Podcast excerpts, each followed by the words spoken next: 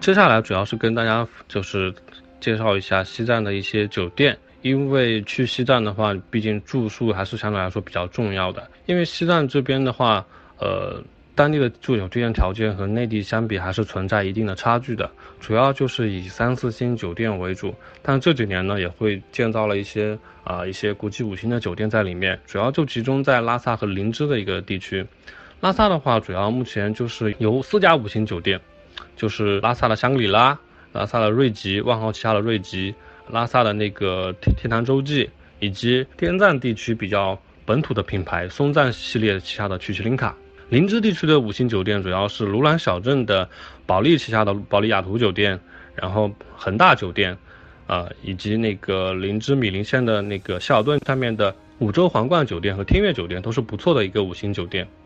关于西藏的一些进藏的一些知识，我觉得还是有必要跟大家说一下的。衣物这个环节呢，不管冬天还是夏天，厚衣服，然后轻薄羽绒服、便携式羽绒服、保暖内衣。帽子、围巾、手套、运动登山鞋，或者是那种比较粗底的那种鞋，都是所必须需要的。就算你到了暑期，早晚温差还是非常大的，所以说羽绒服和那些棉毛衣啊、保暖衣裤都是必不可少的。像电子产品的话，如果你有条件，你可以带着单反；如果嗯正常的话，我们觉得手机拍照也其实也够用了。那防晒品呢？这里说到一点，不仅是女孩子，那男孩子的话，男生或者是呃爷爷奶奶们。都是需要一些润肤品，然后太阳镜、一些防晒霜的。那西藏主要的那个菜嘛，它都是以就是要么就是藏餐，要么就尼泊尔餐，要么就是川菜。因为川藏是一家嘛，西藏其实有很多的。呃，四川和重庆人在那边生活的，所以很多的沿途地区的小餐馆，他们都是呃一些川菜系为主的。很多客人就可能会吃不惯嘛，所以我建议大家可以带一些就是吃自己喜欢的一些小食啊，或者一些是咸菜之类等等。建议大家可以带一些就是感冒药、一些肠胃药，还有一些就是防虫防虫膏药、创口贴等等。包括如果是其他的一些应急的东西，我们自营都是在呃团队中都是会有的。那现在前往西藏呢？呃，很多的客人就会关心我需要什么样的证件。那常规的产品来说，只要就是澳代身份证，然后如果是港澳的客人的话，只需要再加上那个回乡证件就可以了。但是他们呢，只能报名当地的一个参团，也就是说机票需要自己去购买。然后如果是外宾的话，包括外籍华人，其实也算外宾，他们要进藏的话，需要准备一些什么呢？那就是需要提前至少的二十到三十天，通过当地的旅行社，然后替客人办理入藏函。经过外事办审批之后呢，然后确定好所有的细节，那外宾就可以入藏了。那现在由于疫情原因的话，啊，暂时是不让那个外宾去正常前往的，是暂时停止办理的入藏函。那是很多边境地区呢，也是需要边防证件，这个在之前也说过。边防证件的话，目前主要涉及的地区就是日喀则的珠峰地区、边境，以及山南的一个勒布沟和洛扎地区。边防证的办理的一个条件，也是刚刚说的，就是可以在户籍或者是工作地的一个派出所办理，或者直接去拉萨当地由由自营团队替你办理。今天主要就是跟大家就是介绍一下西藏的一些啊众多经典值得打卡的一些景点，然后一些经典的一些风土人情和大家推荐的一些食宿住行的一些送气。那接下来呢，我会看一下大家留言的一些问题，然后对大家做一个一一的解答。嗯，有高血压的老年人自驾进藏需要注意什么？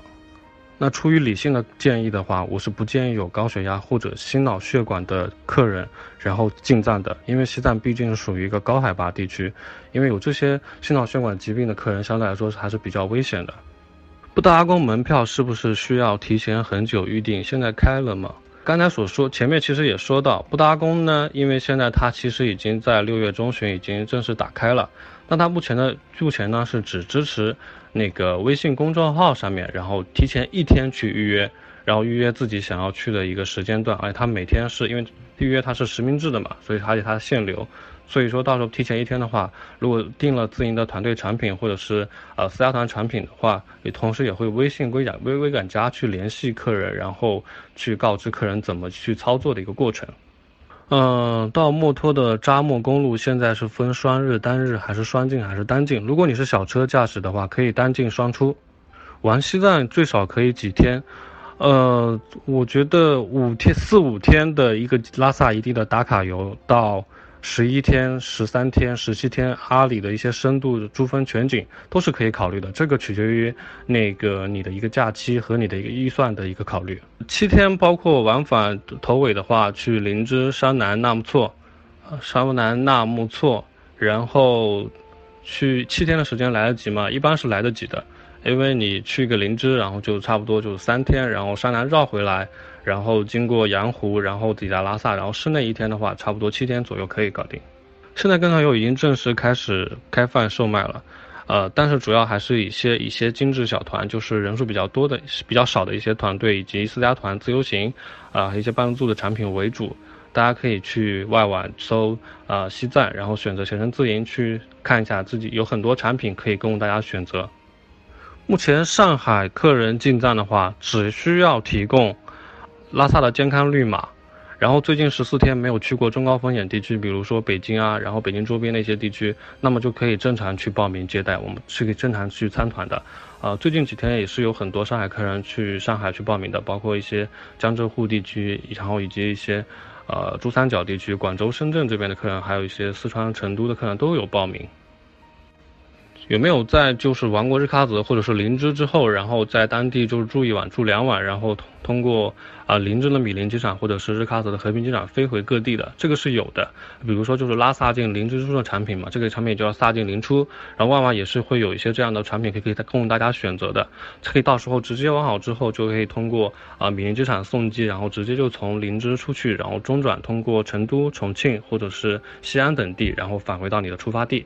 高原反应这个问题，不是说每个人能够提前看出来的，这个取决于每个人的不同的一个生理的一个状态。那目前来说的话，刚刚所说，大家出行前可以去药店，就是购买一些红景天胶囊，或者是口服液，或者是含片，提前七到十天开始服用。啊，这个根据不不同的体质，有的人短天数服用也可以。因为红景天胶囊，它是红景天能够降低它的一个机体的耗氧速度，提高大脑对大脑对缺氧的一个耐力，同时可增加血液然后载氧能力，有助于缓解高原反应的一个症状。如果在当地不舒服的话，我们自营团队也会给您服用葡萄糖口服液，因为葡萄糖口服液我们亲测之后会有不错的缓解的效果。如果你还担心的话，你可以选择一些啊供氧的酒店，比如说拉萨的天堂洲际酒店，然后拉萨的香格里拉和瑞吉都是有那个供氧机可以就自费使用的。包括林芝地区，它的海拔相对来说也是比较低的，所以较为舒适。如果你实在担进藏，从低海拔慢慢缓缓过渡到高海拔，对身体也是一种不错的缓解。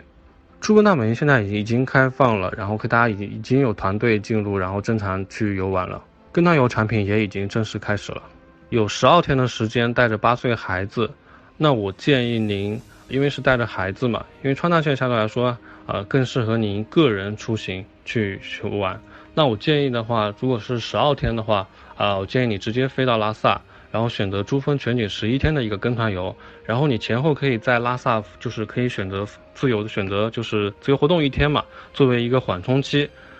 如果你是湖北户籍的身份证，根据目前的最新政策来说，如果你啊最近没有去过中高风险地区的话，并且你刚才说了你长期在上海没有回过湖北，这种情况的话，你只需要到时候扫描那个拉萨健康码，并且是绿码的话，然后提示国务院的小程序形成。也是正常的话，那就可以正常前往那西藏去参加团队，或者是自由行，或者是私家团都是可以的。其实小小朋友去西藏的比例相对来说比较少，但是很多家长愿意带着小孩前往西藏。一般传一般来说，小孩子其实是比成人更有优势在高原地区的，因为小孩子的含他需要的含氧量相对来说较少，就肺活量比较少，所以他也很少会有。父母带着小孩子，然后出现小孩子高反的，一般都是呃，如有一些极端情况下，就是小孩子没事，然后爸妈可能会有其中会有一些不太舒服的一些地方，但是通过我们就是紧紧急把客人送到，就是如果不严重的话，就是打吃喝一些葡萄糖口服液，如果严重的话就送到当地的医院，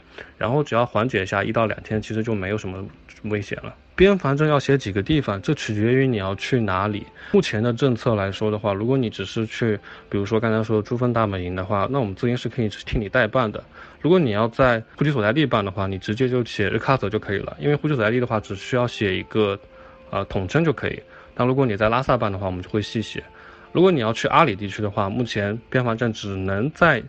户你的户籍所在地或者工作所在地派出所去办理。然后阿里地区的话，你只需要啊选啊阿里，但是你一定要是机器打的，不能选不能选择手打的，所以你一定要跟派出所讲清楚，不然的话可能会在边防这边拦下来。嗯，对的，你现在可以在携程上面选择你想需要的一些产品，有不同的天数和玩法，以及不同的酒店的一个等级，呃，以及一些就是所包含的一些特色项目，都是可以供您选择的。如果你有需求的话，可以联系客服，然后咨询你想要的一些产品，然后如果你人多的话，也会有一些团一些优惠，啊，这个都是都可以沟通的。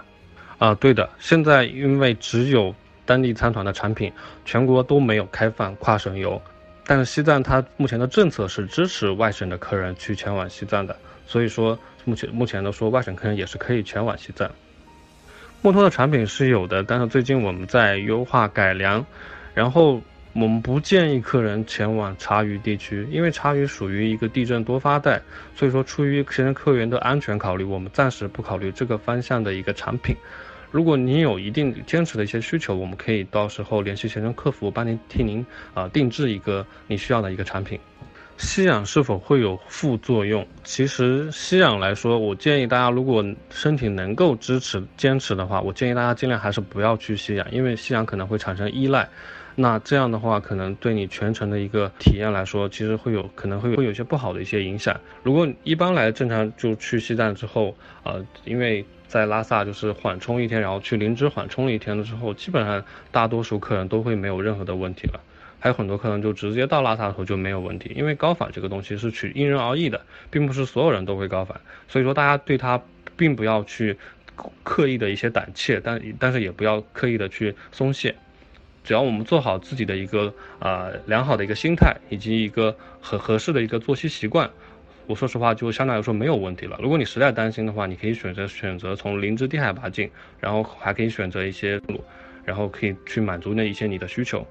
第一次进站，身体千万不要刻意的去做一个锻炼。因为只要你放平自己的一个心态，然后保持正常的一个生活作息习惯的话，然后去可以刚才说的有条件可以去买一些红景天的一些胶囊服用的话，